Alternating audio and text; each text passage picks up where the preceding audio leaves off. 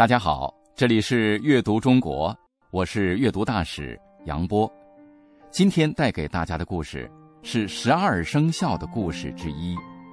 牛在中国文化中，牛是很受人欢迎的。要形容一个人力气大，我们总会说他力大如牛。而牛也常常被当作忠厚老实、踏实做事的代表。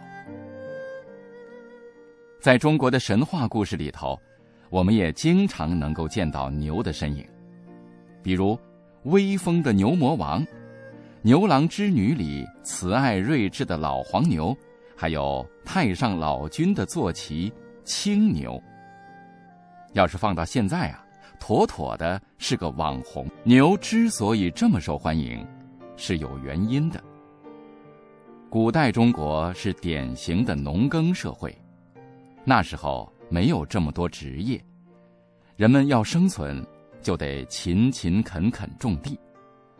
而牛是人类重要的生产工具和伙伴，人们不仅用牛来耕地，也会用牛来当交通工具。比起十二生肖之首的老鼠，牛的地位不知道高了多少。据说，牛在十二生肖中排名老二。也跟他的勤劳踏实有关，不过这其中还有一个令人哭笑不得的故事呢。传说在古时候，牛是玉帝殿前的差役，时常往返于天宫和大地之间。有一天，农夫托牛给玉帝传个口信儿，说是大地上光秃秃的太难看，请玉帝带点草籽儿。把人间打扮的好看些。玉帝听了，觉得有道理，便问众神：“谁愿去人间撒草种？”玉帝：“我愿去人间撒草种。”牛王自告奋勇的说：“你是个粗心大意的家伙，恐怕不行吧？”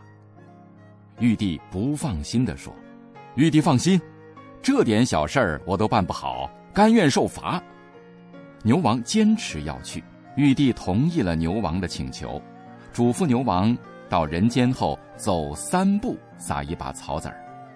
牛王带着草籽儿走出天宫，可他一跨出南天门就跌了一跤，这下可好，晕乎乎的牛王竟然把玉帝的嘱托给记错了，走一步撒了三把草籽儿，大把的草籽儿就被牛王撒在了大地上。第二年，野草丛生，农夫根本无法种庄稼。玉帝发现是老牛办错了事情，大怒：“你这粗心的老牛，弄得人间遍地是草，当初你怎么保证的？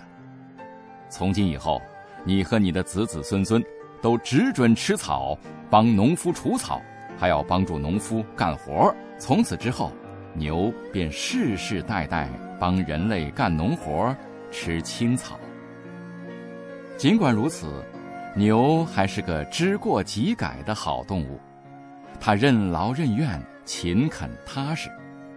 在排生肖的时候，大家一致推举它。如果不是投机的小老鼠抢先得了头名，牛肯定还会当上生肖之首呢。牛的生肖故事是不是很有意思？当然，这些只是传说故事而已。中国的历法中的牛，则跟它的习性相关。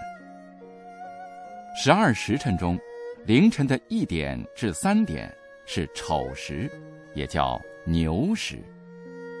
据说牛在这个时候反刍白天没有消化的食物，而牛月。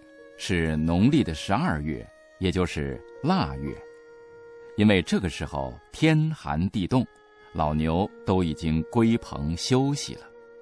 牛不仅在中国有美好的寓意，很多传统习俗也与牛有关。唐代诗人元稹曾经在《生春》诗中写道：“鞭牛献门外，征土盖春蚕。”诗中提到的“编牛”，就是古代送冬寒、迎新春的风俗。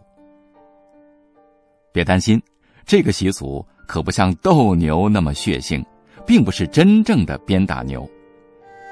相传立春日或春节开年，人们会造土牛，并且鞭打它，象征春耕的开始，并祈祷今年有个好收成。所以，鞭牛又叫鞭春牛、鞭土牛。鞭牛的习俗早在《周礼》中就有记载，宋代的宋仁宗还颁布了《土牛经》。鞭土牛的风俗就传播的更广了。现在很多地方还有鞭春牛的习俗呢。你可能知道，牛是反刍动物，有四个胃，但这四个胃中有三个都是假的。实际上，牛的留胃、往胃、半胃，并不具备分泌胃液的功能，不是真正的胃。只是变异的食道，只有皱胃才是真胃。顺便说一句，牛的胃呢，还是美味的火锅食材。留胃就是我们常说的毛肚，往胃就是金钱肚，半位就是百叶，而皱胃则俗称牛肚。关于牛。